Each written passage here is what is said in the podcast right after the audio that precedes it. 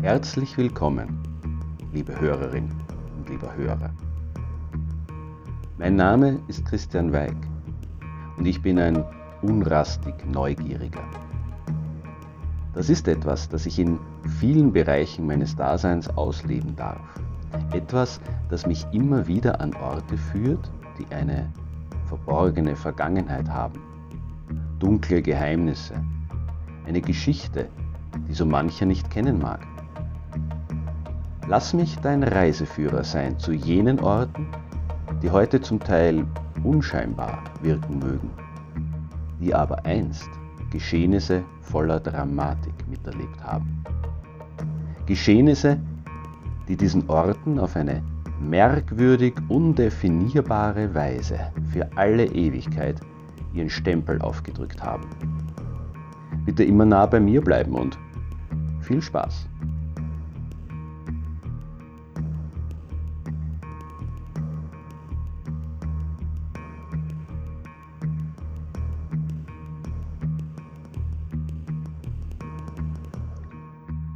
Sagen. Oft sind sie der literarische Versuch, sich Unerklärliches erklärbar zu machen. Das kann bis zur Verschleierung der historischen Wahrheit gehen oder in vollkommen falsche Gedankengänge münden. Ein Beispiel dafür ist folgendes. In Litschau, der nördlichsten Stadt Österreichs, erzählt man sich gern folgende Sage. Einst war von der Gerichtsbarkeit zu Litschau ein Kirchenschänder dem Volk zur Steinigung überlassen worden. Das Urteil lautete, dass er von der Antoniussäule zwischen Reihen von Menschen, die ihn mit Steinen bewerfen durften, bis zur Gemeindegrenze von Litschau gegen Reizenschlag laufen musste. Falls er lebendig dort ankäme, wäre sein Verbrechen gesühnt und er wieder frei. Es kam aber anders. Als der Verurteilte auf den Galgenhügel gebracht wurde, waren bereits viele Menschen da. Große und kleine Steine in den Händen warteten sie auf das Zeichen zu Beginn. Und schon flogen die ersten Steine los. Eine wilde Treibjagd hob an. In wahnsinnigem Tempo stürzte der Verurteilte davon, den Abhang hinab, der Gemeindegrenze zu, hinter ihm die wütende Menge. Kurz vor dem rettenden Ziel stürzte er und wurde vom Steinhagel tödlich getroffen. Man begrub ihn an Ort und Stelle.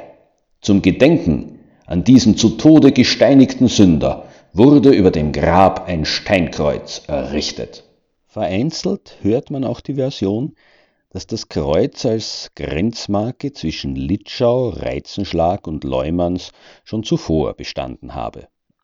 Der Verbrecher habe also versucht, diese Grenze zu erreichen, um aus dem Gerichtsbezirk, in dem er verurteilt worden war, zu entkommen, sei aber schon getötet worden, bevor ihm dies gelang.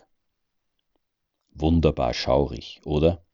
Von archaischer Wucht, dramatisch.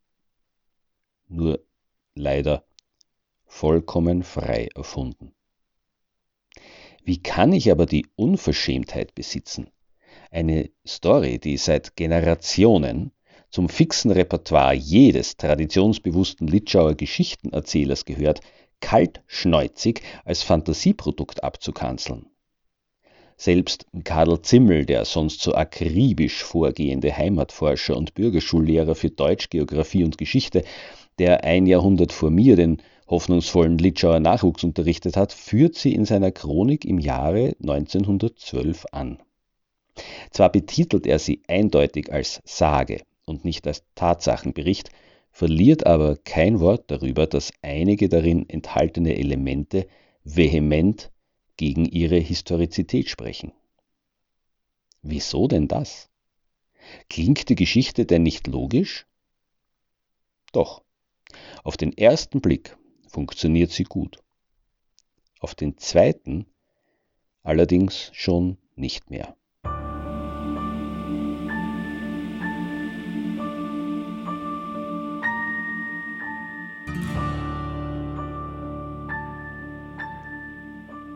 Meiner Meinung nach sind es fünf Punkte, die gegen die Glaubwürdigkeit der Sage sprechen. Erstens. Kirchenschändung war und ist ein Vergehen mit großer Bandbreite. In wirklich schwerwiegenden Fällen, wie etwa Blutvergießen in der Kirche, war zu manchen Zeiten tatsächlich auch in Österreich die Todesstrafe vorgesehen. Allerdings wurde diese in jenem Fall durch Rädern oder Verbrennen vollstreckt. Steinigung war im Waldviertel, wie in ganz Mitteleuropa, hierfür vollkommen ungebräuchlich. Zweitens. Falls es sich um eine Art Gottesurteil handeln sollte, wie im Text angedeutet wird, so wäre dies im Zusammenhang mit einer Kirchenschändung auch nicht üblich, außer es bestände berechtigter Zweifel an der Schuld des Beklagten. Doch hierfür gibt es in der Sage nicht den geringsten Hinweis, ganz im Gegenteil. Drittens, das Spießrutenlaufen, das in der Geschichte beschrieben wird, war eine militärische Ehrenstrafe, die im Dreißigjährigen Krieg erstmalig dokumentiert ist. Sie wurde, wie der Name schon sagt, mit Spießen, später mit Ruten ausgeführt, aber nicht mit Steinen und nicht bei Vergehen gegen die Kirche. Viertens. Reizenschlag konnte dem Delinquenten keinen Schutz bieten. Dieser Ort gehörte, ebenso wie Leumanns, seit jeher zum Litschauer Gerichtsbezirk. Die Gemeindegrenze war in jenem Zusammenhang vollkommen bedeutungslos. Fünftens. Einem Verbrecher, den man nicht einmal in geweihter Erde bestatten wollte, hätte man wohl kein steinernes Kreuz gespendet, um an ihn zu erinnern. Nein, wenn man die Sage etwas genauer unter die Lupe nimmt, merkt man nur zu deutlich, wie konstruiert sie ist.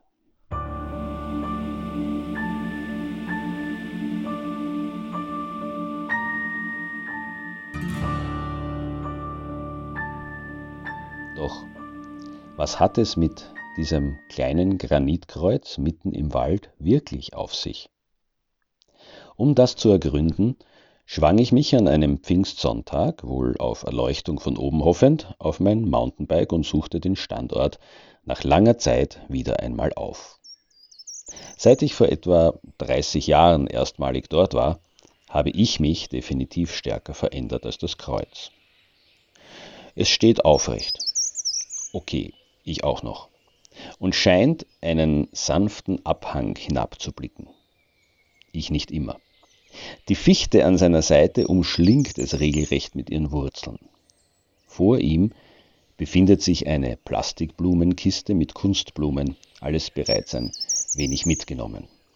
Im Laufe der Zeit habe ich dort aber auch schon echte Blumen und Kerzen vorgefunden. Das Kreuz wird also offenbar tatsächlich als Grabmal gesehen. Welchen Zweck mochte es aber wirklich einmal gehabt haben? Niemand hätte sich, früher nicht und heute wohl auch nicht, die Mühe gemacht, einen Granitblock zu behauen, diesen an eine bestimmte Stelle zu transportieren, dort eine Grube auszuheben, ihn hineinzuwuchten und vielleicht auch noch in eine bestimmte Richtung auszurichten, wenn es nicht einen handfesten Grund dafür gegeben hätte. Ich blickte mich um und versuchte im Gelände Anhaltspunkte für die sicher einmal existierende Funktion dieses Objekts zu finden. Außer dass heute ein markierter Fußweg an dem Kreuz vorbeiführt und es über einem Graben, vielleicht einem ehemaligen Bachbett zu thronen scheint, weist die Umgebung keine Besonderheiten auf. An dem Kreuz selbst fällt auf, dass es nicht ganz symmetrisch ausgearbeitet ist. Und diese Unregelmäßigkeiten sind definitiv nicht auf Verwitterung zurückzuführen. Entweder ist hier einstmals kein Profi am Werk gewesen, oder große Eile hat bei seiner Errichtung eine Rolle gespielt. Beides würde prinzipiell zum Inhalt der Sage passen. Trotzdem, die historischen Ungereimtheiten überwiegen. Der Umstand, dass seine Basis, schon knapp unter dem Querbalken des Kreuzes extrem verdickt ist, fiel mir an diesem Sonntag erstmalig auf. Merkwürdig. Sowohl die Form als auch die späte Erkenntnis meinerseits. Die Versuchung war groß, den im Erdboden befindlichen Teil freizulegen und näher zu untersuchen, doch ohne Werkzeug und ohne zu wissen, wie tief das gesamte Objekt denn wirklich im Boden steckte, verwarf ich den Gedanken sofort wieder. Er würde mich wohl auch nicht viel weiterbringen. Schon auf der Suche nach dem Heidenreichsteiner Galgen hatte mich das Studium alter Pläne im Vergleich mit modernem Online-Kartenmaterial einen Schritt weitergebracht. Würde es mir auch im Fall dieses kleinen Steinkreuzes neue Erkenntnisse liefern? Ich stieg also auf meinen Drahtesel und radelte nach Hause.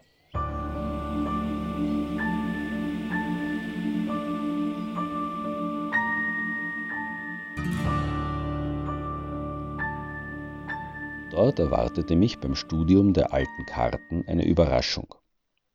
Allerdings eine, die mir im ersten Moment als Rückschlag erschien.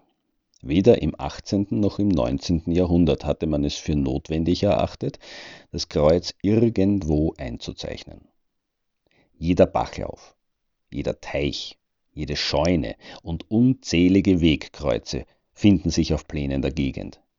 Nicht so das Granitkreuz, das ja sogar mit einer eigenen Sage aufwarten kann, also doch eine gewisse Prominenz besitzt. Wusste man eventuell nichts von seiner Existenz? War es vielleicht verwachsen, von Erde bedeckt? Ich denke nicht. Eher war sein unauffälliger Standort, weit ab von Wegen für die Kartenzeichner nicht interessant. Vielleicht wurde es von ihnen trotz seiner lokalen Berühmtheit auch regelrecht übersehen dass das Kreuz erst nach Erstellung der Karten, also Ende des 19. Jahrhunderts, errichtet wurde, halte ich persönlich für unwahrscheinlich. Von der Machart wirkt es wie ein typisches Steinkreuz aus dem 16. oder 17. Jahrhundert. Diese wurden meist als Grenzmarkierungen gesetzt, waren Ziel von Prozessionen oder markierten den Verlauf von Pilgerwegen. War es vielleicht ein Sühnekreuz? Diese waren ein Erfüllungsteil von Verträgen, welche zwischen zwei verfeindeten Familien geschlossen wurden, um eine Blutfehde wegen eines begangenen Mordes oder Totschlages zu beenden. Sie sind auch bis ins 17. Jahrhundert hinein im Waldviertel nachweisbar. Eine Funktion als Sühnekreuz halte ich in diesem Fall allerdings für nicht wahrscheinlich, weil diese meist ein Symbol, das auf das Verbrechen hindeutete, eingearbeitet hatten. Gerade deshalb wäre allerdings die Untersuchung des unterirdischen Sockelteils nicht uninteressant. Es blieb geheimnisvoll.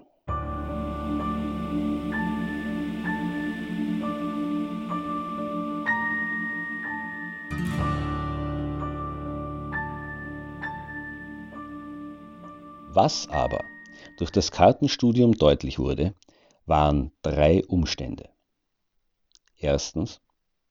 In der ersten Hälfte des 19. Jahrhunderts standen zumindest zwei Gebäude in der Nähe des Granitkreuzes. Die Lage der beiden zueinander würde auf ein Wohngebäude und einen Schuppen oder eine Werkstatt hindeuten. Zweitens. Um das Kreuz war nicht immer Wald. Lange Zeit musste es mitten auf einer länglichen Wiese gestanden haben. Drittens. Das kleine Steinkreuz steht bis heute tatsächlich fast genau dort, wo sich die Gemeindegrenzen von Litschau, Leumanns und Reizenschlag treffen. So saß ich also vor einem Berg von Puzzlesteinen verschiedenster Hinweise. Manche wohl wichtiger, andere weniger. Was aber sollte ich nun von dem Kreuz halten? War es ihm bestimmt, ein Rätsel zu bleiben? Sollte es wirklich nicht möglich sein, dieses kleine Granitobjekt als das zu sehen, was es ist? Nachdem alle Informationen zusammengeflossen waren, erschien mir folgende Deutung als die wahrscheinlichste. Das Kreuz war nie etwas anderes als eine Landmarke, die die Grenze der Gemeindegebiete anzeigte. Dabei bestand wohl keine direkte Beziehung zur nicht allzu weit entfernten Richtstätte in Leumanns.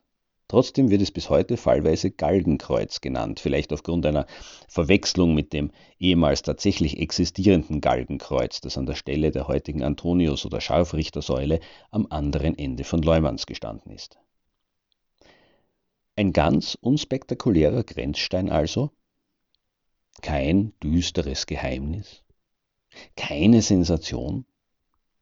Warum aber lässt man sich dann eine, wenn auch scheinbar frei erfundene Sage zu dem Kreuz einfallen. Weshalb schmückt man es bis heute, wenn auch nur mit Plastikblumen? Irgendetwas muss es doch von vielen anderen Landmarken unterscheiden, die kaum unsere Beachtung finden. Oder ist alles im Zusammenhang mit diesem kleinen Steinkreuz nur ein großes Missverständnis?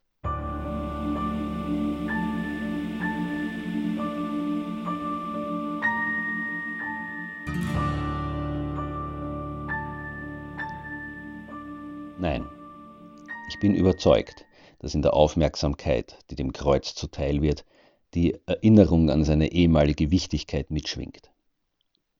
Es hat auch einen Grund, warum es wohl nie von seinem Aufstellungsort entfernt wurde, warum es auch in einer Wiese stehen durfte, obwohl es beim Mähen derselben sicher ein Hindernis und eine Gefahr für die Sensenblätter war. In Zeiten, in denen das Lesen wenigen Menschen vorbehalten war, als Pläne etwas für Gelehrte oder hochgestellte Militärs waren, mussten Grenzen von den meisten Mitbürgern im Gedächtnis behalten werden, um sie beachten zu können. Bauern mussten genau wissen, welche Fluren von ihnen bestellt werden durften, und auch das Jagen war selbst den Adeligen nur innerhalb der eigenen Besitzgrenzen erlaubt. Von diesen, von Ackerland und Jagdrevieren, hing in früheren Zeiten das Überleben einer Gemeinschaft ab. Dementsprechend wichtig war es also, die Gemeindegrenzen genau zu kennen. Bräuche, bei denen jene Grenzen gemeinsam abgeschritten wurden, sind bereits bei den Römern überliefert. Diese Ambavalien wurden im Frühling unter der Aufsicht von eigens dafür ernannten Beamten durchgeführt. Auch die Germanen, die Kelten und die Slawen hatten ähnliche, teilweise sogar an die römischen Bräuche angelehnte Traditionen. An besonders wichtigen Punkten wurden Landmarken in Form von Holzpfählen oder Steinstelen errichtet. Diese Bräuche hielten sich auch noch nach der Christianisierung. Sie wurden mit nur leichten Abweichungen viele Jahrhunderte lang beibehalten. Zwar wurden bei den Grenzmarkierungen keine Tier- oder anderen Opfer mehr gebracht und die Landmarken auch nicht mehr mit Blut bestrichen. Um sich die wichtigsten Grenzmale aber besonders gut einzuprägen, wurde beim sogenannten Gmorigen noch bis in die jüngste Vergangenheit hinein den jungen Gemeindebürgern dort die Bürgermeisterwatschen verabreicht. Ob die Sage also noch eine verzerrte Erinnerung an ehemals an dieser Grenzmarke abgehaltene Misshandlungen oder noch weiter zurückliegende Opferungen ist, hm, wage ich nicht zu behaupten. Dass das beharrliche Schmücken des Granitkreuzes eine unverstandene Ehrung der früheren Wichtigkeit des Platzes ist, davon bin ich allerdings überzeugt.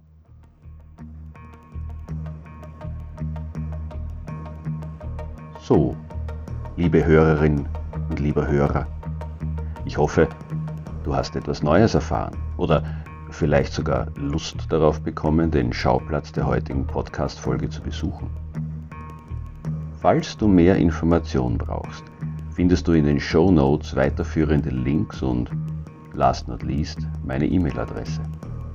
Ich freue mich nämlich immer über Kritik, Anregungen und Hinweise und gerne darf dieser Podcast auch weiterempfohlen werden. Ich denke, es gibt viele neugierige Menschen da draußen, die sich auch an die dunkleren Orte unseres schönen Österreichs wagen. Ich empfehle mich.